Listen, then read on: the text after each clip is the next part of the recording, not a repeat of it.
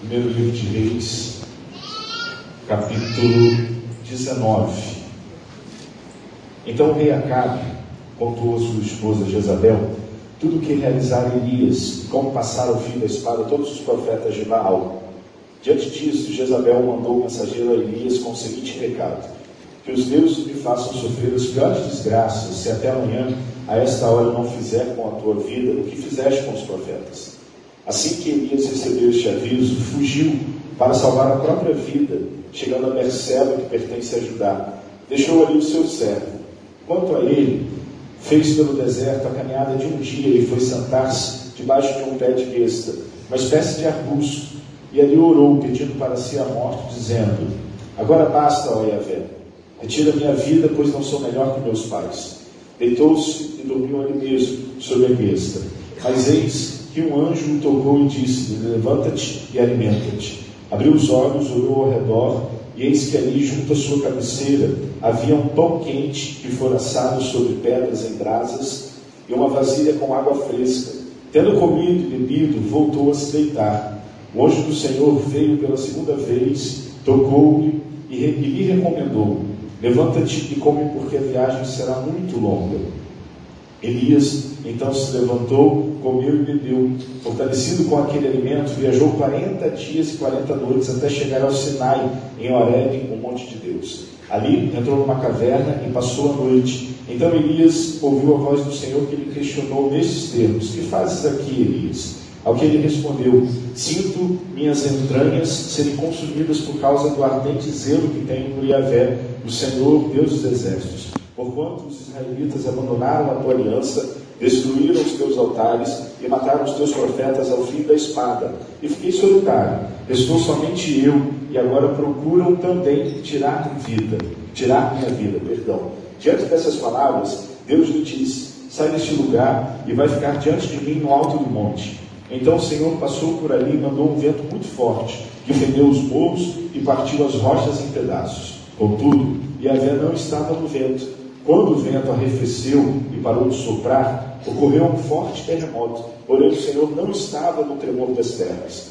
Em seguida, ao terremoto caiu um fogo, mas o Senhor também não estava no fogo. Depois do fogo, veio um sussurro de brisa suave e tranquilo. Assim que Elias percebeu aquele murmúrio, puxou a sua capa para proteger o rosto, saiu e postou-se à entrada da caverna. E uma voz lhe indagou: Que fazes aqui, Elias? Ao que ele respondeu: Sinto minhas entranhas serem consumidas por causa do ardente zelo que tenho por Yahvé, o Senhor Deus dos exércitos. Porquanto os israelitas abandonaram a tua aliança, destruíram os teus altares e mataram os teus profetas ao fim da espada. E fiquei solitário, restou somente eu, e agora procuram também tirar minha vida. Então o Senhor Deus me orientou: Vai, retorna por onde vieste, para o deserto de Damasco. Quando chegares lá, ungirás a Azael como rei da Síria e a Jeú, filho de Nissi, ungirás rei de Israel. E a Eliseu, filho de Safate, da cidade de Abel, Meolá, ungirás para ser profeta em teu lugar. Quem escapar à espada de Azael, Jeú matará. E o que fugir da espada de Jeú, Eliseu matará. Mas preservei em Israel sete mil homens, todos os joelhos que não se dobraram diante de Baal, e todos aqueles cujas bocas não reverenciaram suas imagens beijando-as. Elias partiu rapidamente dali e encontrou Eliseu, filho de Safate, que arava com doze juntas de bois diante dele, e ele estava com a décima segunda. Elias se aproximou de Eliseu e lançou sua capa sobre ele.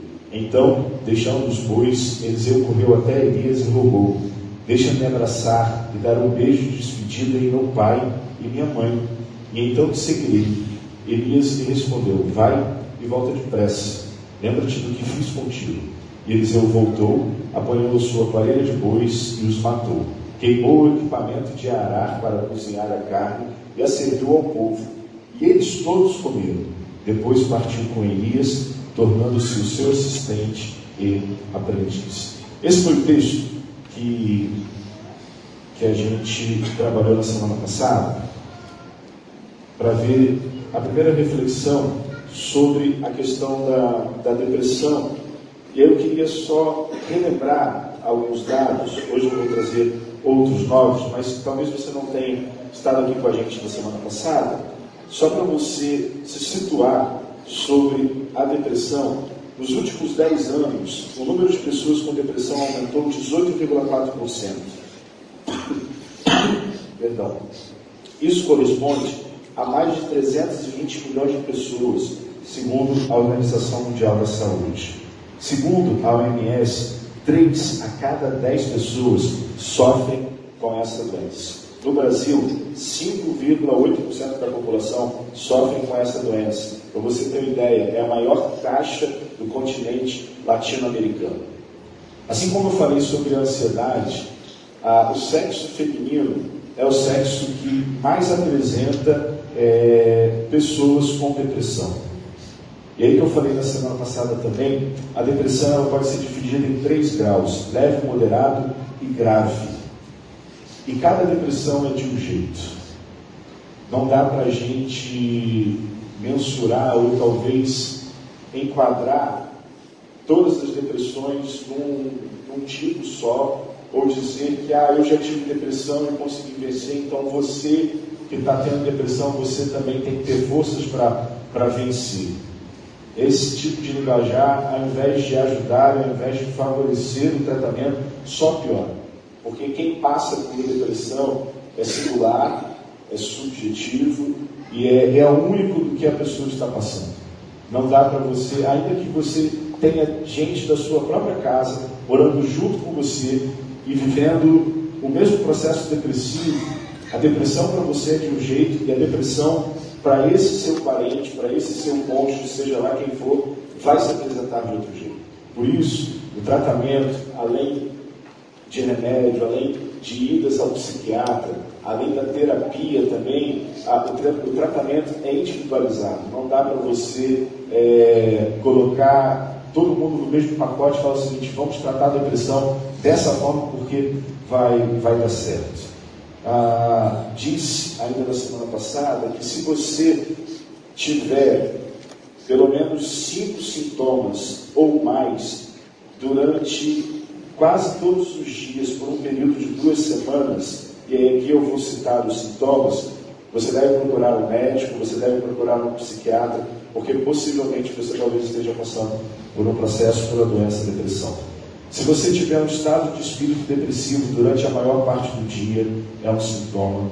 Se você tiver um interesse ou prazer pela maioria das atividades claramente diminuídos, se você perceber uma diminuição do apetite, perda ou ganho significativo de peso na ausência de regime alimentar, se existir insônia ou hipersônia, se você perceber uma agitação psicomotora ou apatia, uma fadiga ou perda de energia, sentimento exagerado de culpa ou de inutilidade, diminuição da capacidade de concentração e de pensar com clareza, e pensamentos recorrentes de morte, ideação ou ideias suicidas ou qualquer tentativa de atentar contra a sua própria vida. Desses nove sintomas, se você apresentar pelo menos cinco durante é, mais de duas semanas, é interessante você procurar ajuda médica. Agora, passando para hoje, analisando esse texto novamente e pensando hoje e que eu falei na, na semana passada, há inúmeras causas para a pessoa entrar no processo depressivo, a pessoa é, vivenciar essa doença, além da questão genética, mas há inúmeras causas. Pessoas que receberam notícias traumáticas, pessoas que passaram por eventos traumáticos, pessoas que do nada receberam diagnóstico de doenças que produziram traumas, separação, divórcio, abandono de, de pai, abandono de mãe, luto, enfim, há inúmeras causas que podem produzir isso. Nesse texto aqui, há uma causa, e que essa causa é percebida no Brasil como um fator não dominante, mas como um fator que influencia para que nós brasileiros tenhamos números absurdos de pessoas com depressão é violência. O texto mostra para a gente, a partir do versículo 19, um, um cheiro de sangue no ar. Quando a gente olha o texto, saindo do capítulo 18, a gente percebe uma matança de Elias, com os 450 profetas de Baal. Logo depois, no capítulo 19, o texto fala que Jezabel ameaçou Elias de morte. Elias, ao falar com Deus, disse para Deus que todos os profetas de Deus foram mortos à espada. Querendo ou não, a violência produz na gente mudanças significativas no nosso comportamento. E a violência faz parte, infelizmente, quer você queira ou não, do nosso cotidiano brasileiro. Aí eu lembro de uma canção brasileira que diz assim: as grades do condomínio são para trazer proteção. Só que a gente precisa saber quem é que está preso nessa prisão. São aqueles que construíram grades para se proteger, mas que na verdade estão presos nesses condomínios. Porque a violência que hoje impera no Brasil é muito grande, é absurda. E não digo apenas de homicídios, porque o Brasil hoje é o país que mais se mata. Só para você ter, ter uma noção, e aí eu trouxe ah, alguns dados para você. No Brasil, isso pelo IPEA, que é um órgão ah, oficial do governo, no ano de 2016, o índice de homicídios no Brasil foi maior do que em todos os países da Europa. No Brasil, há um, segundo a Organização Mundial da Saúde, há uma tolerância para o homicídio para cada 100 mil habitantes. A Organização Mundial da Saúde diz o seguinte: é saudável. Já é um, um ponto crítico a gente pensar assim mas é saudável para cada 100 mil habitantes a gente perceber 10 homicídios. É uma coisa considerada normal pela Organização Mundial da Saúde. No Brasil, esse número triplica. No Brasil, para cada 100 mil habitantes, há 30 homicídios. Para a gente perceber o índice de violência que nós estamos vivendo. Lembre na década de 90, quando ainda fazia segundo grau, e, e um amigo meu, o William, ele morava numa favela e, e uma vez, eu chegando na, na escola onde eu estudava, havia um corpo, um corpo, é, não sei dizer se era alguém envolvido com crime ou não, mas havia um corpo e eu achei aquilo muito estranho. E, e vários colegas comentando sobre aquilo, e o William disse assim: Isso daí eu vejo todo dia na favela. Isso daí para mim é mais um corpo estendido no chão, porque todos os dias é, a gente vai dormir debaixo de tiros. Então a violência já está meio que impregnada na nossa existência. E ao mesmo tempo em que a gente às vezes se torna apático com essa violência, mas às vezes a gente também se torna extremamente é, medroso e essa, esse medo produz na gente ansiedade e essa ansiedade vai modificar o nosso comportamento e modificando o nosso comportamento a gente pode ir para uma depressão por causa da violência. Quantos deixaram de sair à noite com medo de serem assaltados. Quantos, e a gente está vivendo isso até mesmo aqui na, na rua da igreja, sabe? Quantos falam, pastor, é, vamos tentar antecipar o culto, porque terminar o culto às vezes tarde, isso pode ser perigoso. Olha como que uma coisa só influencia toda a nossa existência, todo o nosso giro de mundo. Quantos foram assaltados que compraram aquele carro em 170 vezes, só vão terminar de pagar quando Jesus voltar, e que não tinham dinheiro para pagar o seguro, e de repente vem um sujeito e rouba o seu carro, leva o seu carro, e aí você então desenvolve uma crise de ansiedade, uma fobia, essa fobia vai para uma depressão, e aí você vira e fala o seguinte: não compro mais carro, vou andar de Uber. Quantos motoristas de aplicativo hoje sofrem todos os dias o medo de quem vai entrar no seu carro, para onde vai, que o passageiro vai pegar, só para vocês perceberem um, um fator, como que esse único fator influencia o nosso modo de viver. Se a gente sair da violência que gera morte, a gente for para a violência doméstica, ou deixa eu tocar em outro ponto mais, mais triste ainda, se a gente for para a violência sexual, no Brasil, o índice de pessoas que são violentadas sexualmente, que sofrem estupro, é absurdo. E os órgãos que, que trazem as estatísticas mostram para a gente, fazem com vocês, mais de 50% das vítimas de estupro e de violência sexual são crianças entre 1 a 5 anos de idade. Pega uma criança de 5 anos que foi violentada sexualmente.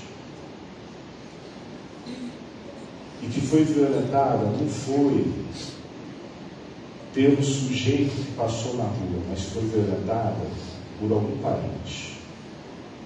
Porque as mesmas estatísticas mostram que o assédio e a violência sexual, na maioria das vezes, acontece com alguém próximo. Pega isso. Pensa nessa criança com 5 anos de idade, tendo sido violentada sexualmente. Como vai ser a adolescência dela? Como vai ser a juventude dessa criança? Quantas mulheres são assediadas diariamente nos ônibus. Há uma cultura no Brasil de tornar a mulher objeto. E que você pode encostá-lo, você pode assediar, você pode apertar, você pode falar coisas obscenas. Pensa nisso. Para uma mulher que todos os dias tem que pegar um ônibus cheio enfrentar oito horas de luta no trabalho e depois ainda ter que enfrentar mais duas horas no ônibus cheio, com uma bolsa na frente, de repente outra bolsa atrás, para que ninguém se encoste. Há um caso no Rio de Janeiro, um caso extremamente triste, lastimado, de um sujeito que no ônibus do Rio de Janeiro ele assediou, assediou, assediou uma mulher, até que ele chegou a, a ejacular a mulher dentro do ônibus.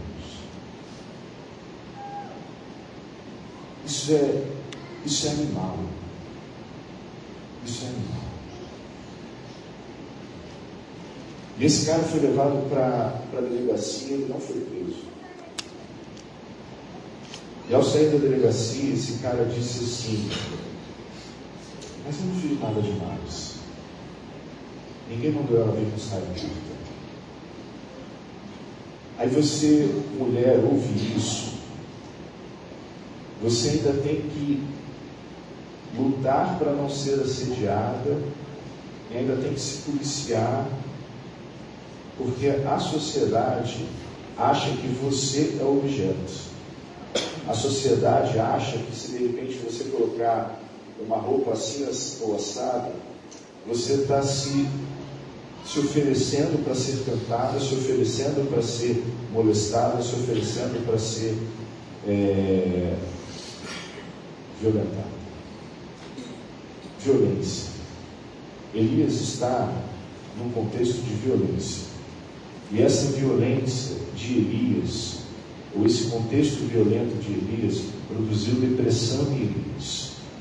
O contexto de violência no Brasil produz gente cada vez mais e mais depressiva. A USP, a Universidade de São Paulo, trouxe uma pesquisa que até 2020 a depressão vai ser a doença mais incapacitante do mundo. As pessoas vão tentar reagir e não vão conseguir sair dela. De tão séria que, que ela vai, vai ficar. Há um outro sociólogo, Davi Lebredan, que é considerado a maior autoridade da sociologia do corpo, no livro dele, Desaparecer de Si, uma tentação contemporânea, ele escreveu assim: depressão vem do latim depresso, afundamento, passagem de cima para baixo. Ela traduz o sentimento de colapso, de desmoronamento, de queda. A depressão também lança raízes em um acontecimento atual insuperável para o indivíduo. Para a pessoa deprimida, o sonho se esquiva e se torna um problema. O apetite desaparece juntamente com a apetência de viver. O menor dos gestos demanda um esforço monumental. O indivíduo se sente vazio, nada mais lhe apetece, rumina pensamentos dolorosos, vive um sentimento de incapacidade, de impotência, de indignidade. A autoestima é aniquilada, a ação bloqueada, freada, impossibilitada a existência é desvitalizada, ou melhor, a revogação de sua significação e de seu valor a torna monótona, vazia. Esse é Elias. Porque Elias olha para si, olha para o seu contexto de violência, e ele não consegue enxergar nada que pudesse, então, favorecer a continuidade da sua existência. Elias olha para o seu redor e percebe que ele tinha acabado de matar 450 profetas de Baal, ele recebe a ameaça de Jezabel, mas ao mesmo tempo ele diz para Deus: Olha, todo o povo aqui mata os profetas de Deus, todo o povo aqui mata o filho da espada, os profetas de Deus, só eu fiquei, só eu que estou tentando fazer alguma coisa assim, não vale mais a pena continuar. Elias então sente esse, esse vazio existencial, é, é tomado por essa depressão, é tomado por esse sentimento, é tomado por essa doença e não encontra mais razão nenhuma para viver. E aí, e aí é o ponto que eu queria falar hoje, porque semana passada disse aos irmãos que Deus entende Elias. Deus entendeu Elias e Deus se apresentou a Elias com um sussurro suave. Mas aqui, qual é o ponto? Porque aí eu continuo na semana que vem. Qual é o ponto trabalhado aqui hoje? Se você olhar no versículo 18 do texto, do capítulo 19, a fala de Elias é, pra, é assim para Deus: Deus, eu sinto minhas entranhas serem consumidas, no versículo 14. Os israelitas abandonaram a tua aliança, destruíram os teus altares, mataram os teus profetas ao fim da espada, e eu fiquei solitário, restou somente eu. Aí vem Deus, no versículo 18, e fala assim: Elias, você não passou. Porque há sete mil profetas é, que não dobraram seus joelhos a Baal. Elias, diante da sua visão, que você acha que está só, que está solitário, que todo mundo te abandonou, eu deixei sete mil homens, sete mil profetas que não dobraram seus joelhos a Baal. O que, que isso significa para a gente? Para você que está passando por uma doença, por essa doença chamada depressão. É comum a gente sumir. É comum quando a gente está depressivo, a gente querer entrar nas cavernas da vida é comum quando a gente está depressivo a gente não compartilhar nada com ninguém. É comum quando a gente está depressivo a gente se isolar de tudo e de todos. É comum quando a gente está depressivo a gente ter uma visão turva das coisas. É comum quando a gente está depressivo a gente superdimensionar ah, as nossas derrotas ou os nossos fracassos. É comum quando a gente está tá com uma depressão, depressivo, a gente achar que, que que a gente não tem mais jeito, que a gente não tem mais futuro. É comum tudo isso. O que, que Deus fez então, e, e não apenas Deus, mas o que, que o Evangelho faz com a gente? Não estou dizendo para você que se você está depressivo, se você está vivendo essa doença da, da depressão, que você não deve procurar um psiquiatra, que você não deve tomar os remédios, que você não deve procurar um psicólogo. Não, não é nada disso. Você deve ir ao psiquiatra, usar os remédios, procurar um psicólogo, mas também o fenômeno religioso é extremamente importante nesse processo de restauração e de terapia da depressão. O que Deus estava dizendo para Elias é o seguinte: olha, primeiro, eu me apresentei para você com um sussurro suave.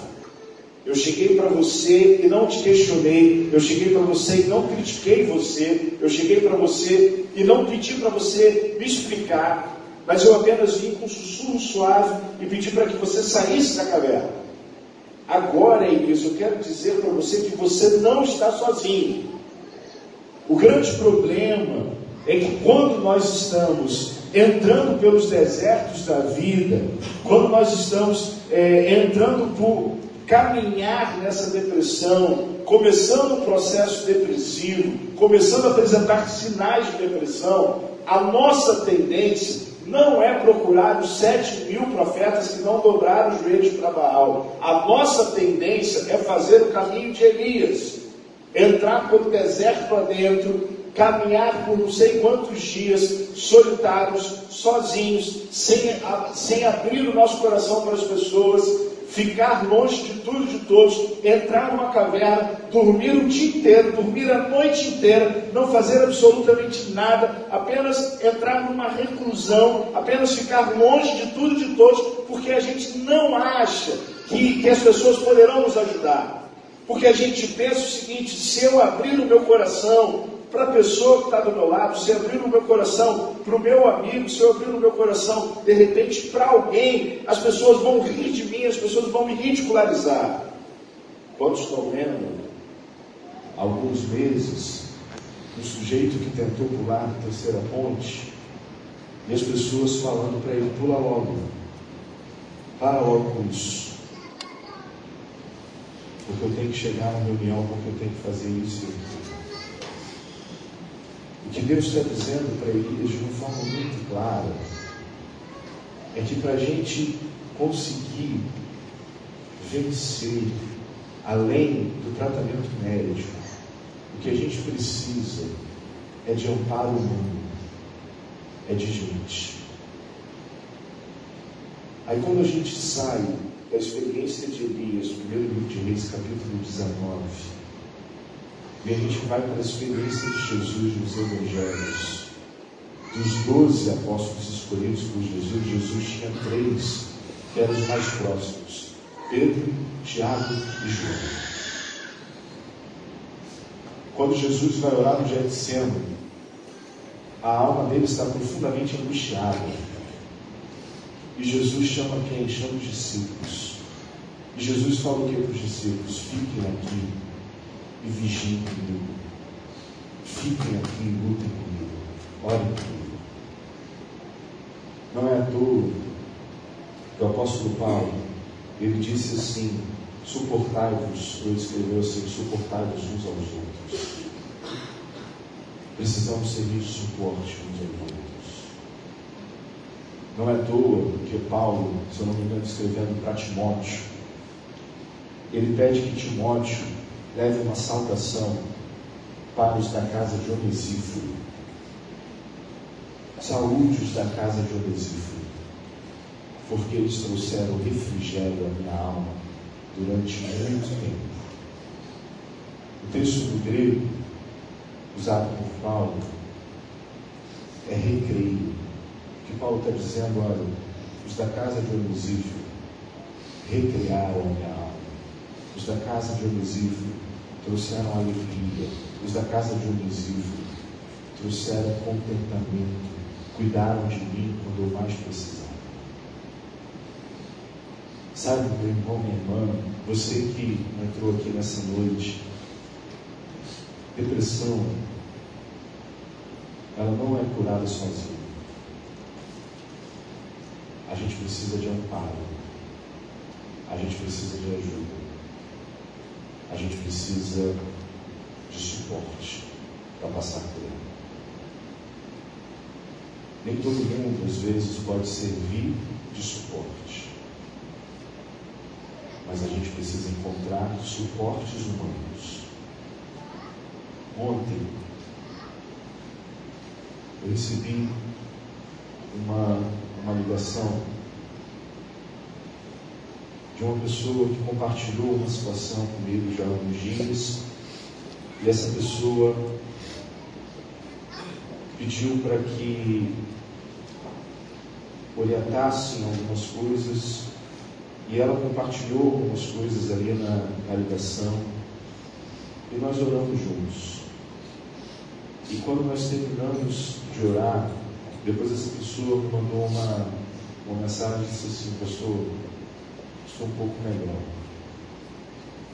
Aquilo, para mim, e aí eu lembrei justamente da experiência de Elias. Sabe, se de repente Elias tivesse entrado em contato com esses sete mil homens antes de 1 Reis 19, talvez Elias não fosse para uma caverna. Quantos pastores estão suicidando? Isso daí já é um fenômeno mesmo. Quantos pastores estão labutando todos os domingos e a sensação, às vezes, que a gente tem é que a gente está falando por nada. Sabe, quantos pastores, e um caso, o último caso que, que eu li de um pastor da Bahia, ele se despediu da igreja, foi todo mundo embora, e ele chegou em casa, fez um laço numa, numa árvore, e a esposa e os filhos brincando, de repente ele suicidou. Sabe, eu fico imaginando quantas pessoas que sobem essa terceira ponte, pensando em se matar. E às vezes são nossos conhecidos, são pessoas próximas da gente. Só que a gente está tão preso na gente, que a gente às vezes não pode servir como amparo, como um dos sete mil juízes que não se dobraram na barra. Eu sei que todos nós temos a vida corrida, eu sei disso. Eu sei disso. Mas a gente pode, a gente deve servir de amparo para os outros. Mas mais do que isso, meu irmão, minha irmã, se hoje você não estiver conseguindo servir de amparo para alguém, procure alguém. Não lute sozinho. Porque assim como Deus preservou os sete mil judeus que não se dobraram a Baal, assim como Jesus, o Filho de Deus, chamou os discípulos e pediu para que os discípulos vigiassem e orassem junto com ele, porque a sua alma estava profundamente abatida. Assim como Paulo mencionou os da casa de Onesíforo, que você, em nome de Jesus, não lute contra a depressão sozinho. Pastor, mas o que me levou à depressão é muito forte. Eu sei, eu imagino. Eu não sei o que é, mas imagino. Mas eu quero dizer que Deus ainda preserva sete mil juízos para ajudar a gente a sair da nossa depressão. Deus ainda levanta homens e mulheres, como os da casa de Onesíforo, para cuidar e recriar a nossa vida. Deus ainda levanta Pedros, Tiagos e outros discípulos para vigiar e orar junto conosco quando nós estivermos passando pelo vale da sombra da morte. Eu fico imaginando Davi, se ele tivesse os sete mil homens, ou se Natan chegasse um pouquinho antes dele ter adulterado com Batseba. Ou se Davi tivesse exposto o seu desejo para tivesse dito, cara, eu olhei uma mulher que eu não devia olhar. É mesmo, Davi. Essa mulher pertence a outro homem. Esse homem é um guerreiro seu. Faz isso.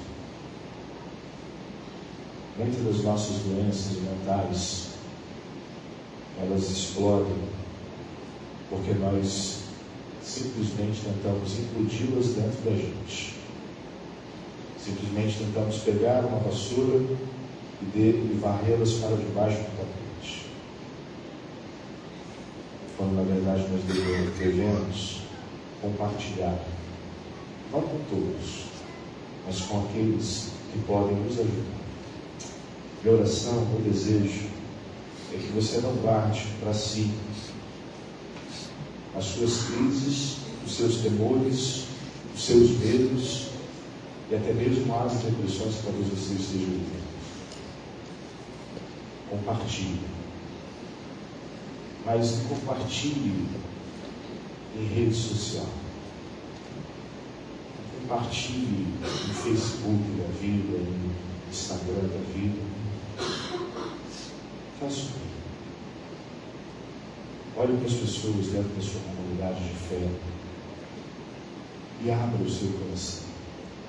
Porque eu creio em nome de Jesus que aqui há sete joelhos que não dobraram ainda para Baal, mas que ainda servem ao Deus vivo. Vamos orar? Feche seus olhos, curta sua fronte. Às vezes, gente quer se manter muito forte. Às vezes a gente quer, talvez por causa de alguma capa, por causa de algum estereótipo que lançaram para a gente. E nós estamos cheios deles. De que homem não chora,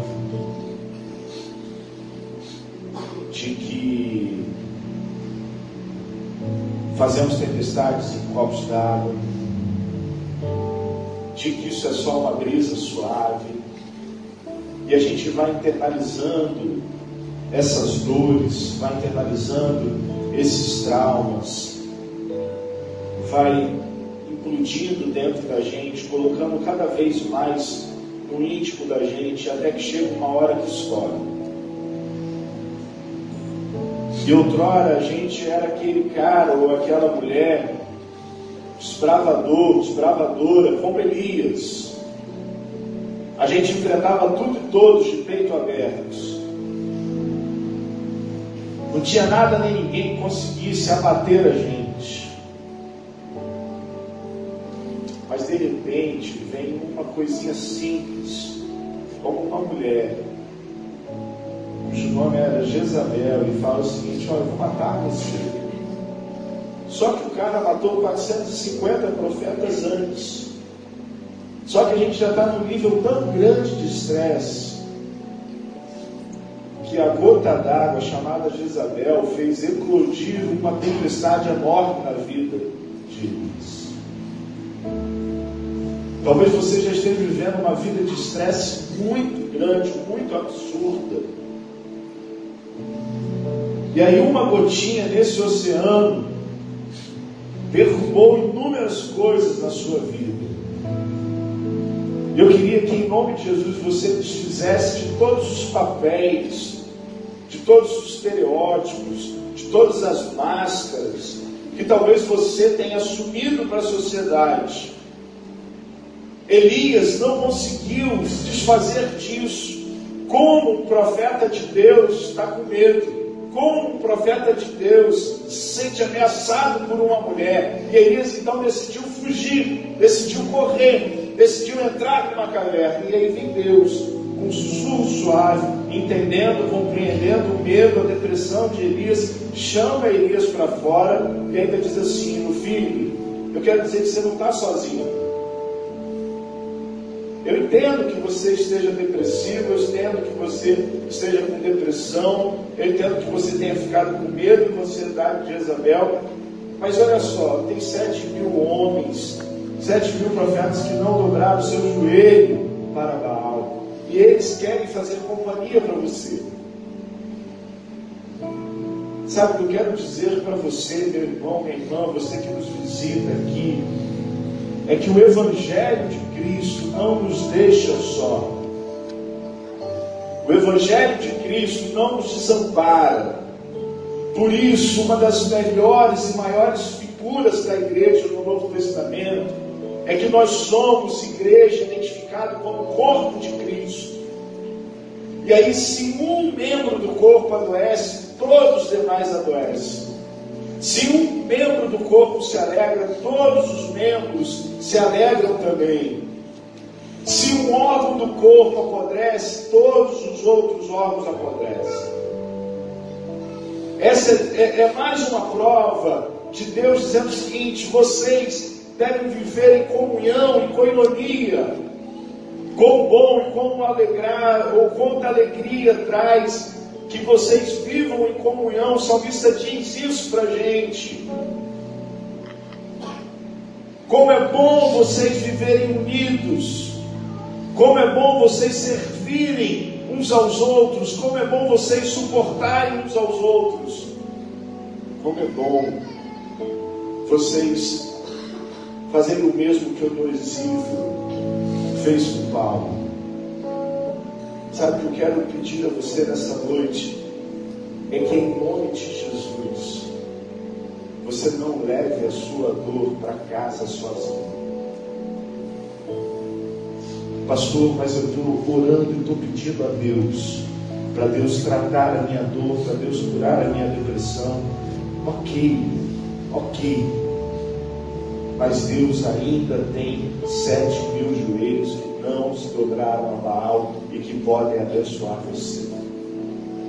Deus ainda tem famílias de Onesíforo aqui nessa noite. Deus ainda tem discípulos mais chegados do que irmãos. Por isso, em nome de Jesus, desfaça todo medo, desfaça toda angústia, compartilhe a sua dor com alguém, para alguém orar por você.